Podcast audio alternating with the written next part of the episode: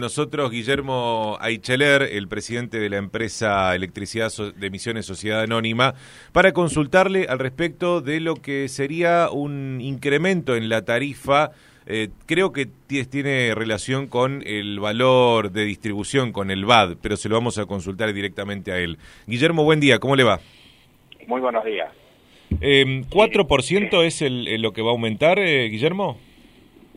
Sí, en la provincia de Misiones tuvimos en el año alrededor de 16 con más 75 y ahora llegamos con este incremento al 21%, el 4% más, eh, así que sí, 21%, eh, el incremento total que realiza la provincia, ¿no? En el año y a el resto del año ya el ya el gobernador ordenó que tampoco haya nuevas, nuevos incrementos, así que, pero esto tiene que ver precisamente con el valor agregado de distribución, el elemento que necesitan tanto cooperativas como EMSA para, para realizar sus tareas. Así que estuvimos reunidos con ellos, con las cooperativas, estuvimos reunidos con el subsecretario de Obra y Servicios Públicos, eh, y eh, también con el ministro de Hacienda para resolver esto, mínimamente acercarnos a, cubrir costos básicos de funcionamiento de las empresas, ¿no? Este 4%, ¿cómo se mide, Guillermo? ¿4% del total de la factura o, solamente 4% del ítem valor agregado de la distribución? Exactamente, ahí va, ahí va. Así que eh, ¿Y en la factura eso cuánto significa de aumento, más o menos? ¿Hay algún porcentaje estimativo? hay, varía, varía, depende del, costo energético. Ayer estuve sacando cálculos, más o menos puede haber un eh, 30 y algo de pesos, y después comerciales un poquito más. Así que... Ah, no es, no es una diferencia muy importante, digamos, en, no, no, monto. Eh, por ejemplo, acá tengo eh, sobre 150 kilovatios por mes, el incremento es 17,8. Eh, ¿Y, el promedio, el, promedio de... Y cuando pasamos a 300, que es el, digamos, la, la, línea de mayor consumo que puede haber en, la provincia... Las familias.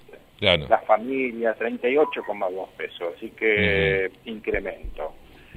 Y bueno, ahí va, va incrementándose de acuerdo al, gasto de que pueda tener un una familia, así que, pero vuelvo a repetir, las cooperativas ya venían preocupados, esto es expresión de preocupación de la cooperativa, eh, yo justamente estuve leyendo los recortes de diarios de este último año y en varias oportunidades las cooperativas reclamaron, digamos, un acercamiento al valor del VAT y bueno, obviamente también ENSA, ¿no? Eh, ¿Esto entra en vigencia ya ahora? Eh, o sea que en la próxima factura... A partir de octubre, primero de octubre, primero, primero de octubre. Así que bueno, este, esa es la diferencia que va a poder observar eh, el usuario, y pero repetir de que ya desde la provincia no habrá otro incremento en lo que resta del año.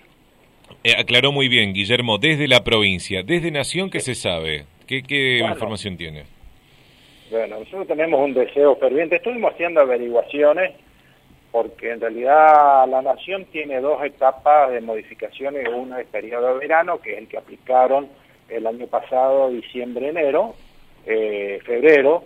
Este, después hicieron el otro incremento a partir de agosto de este año, eh, que es etapa invierno. Ahora entramos nuevamente en etapa verano eh, probablemente las empresas administradoras de suministro de energía del país podrán estar solicitando incrementos, pero nuestro deseo que así no ocurra.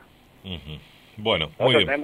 esto está en el aire, que a nosotros eso nos haría mucho mal, fundamentalmente pensando en el usuario que tiene eh, más, más que sube llega verano y empezamos a tener las necesidades de la comodidad de la familia, los calores, en fin, todas esas cuestiones que, que, ocurren y el derecho que tiene el usuario de este, poder agregar a su domicilio un aire acondicionado o dos si necesita. Así que esa es nuestra preocupación. Más está decir que eh, nuestra relación con el usuario sobre el gasto de energía es el medidor.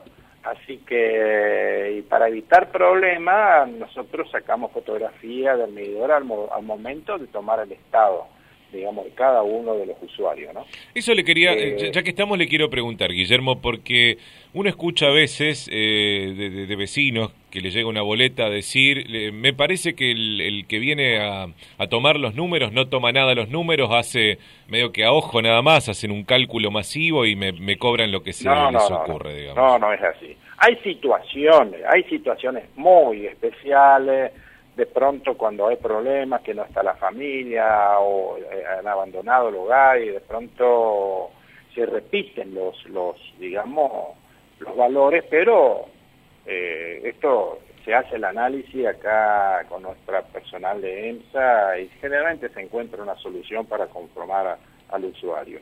Estamos preparando inclusive a nuestro personal para poder atender eh, cada una de las situaciones de la mejor manera posible, que cada ninguno pierda los nervios, en fin.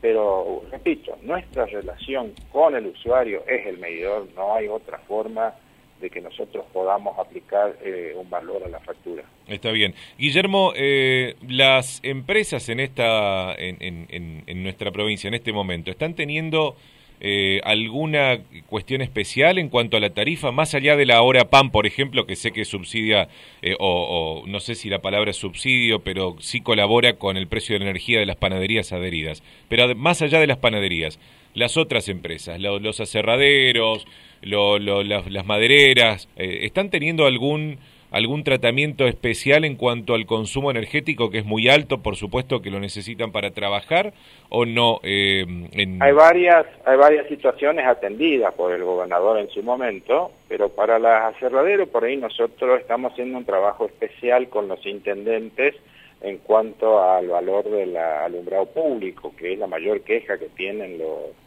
los este, usuarios, ¿no?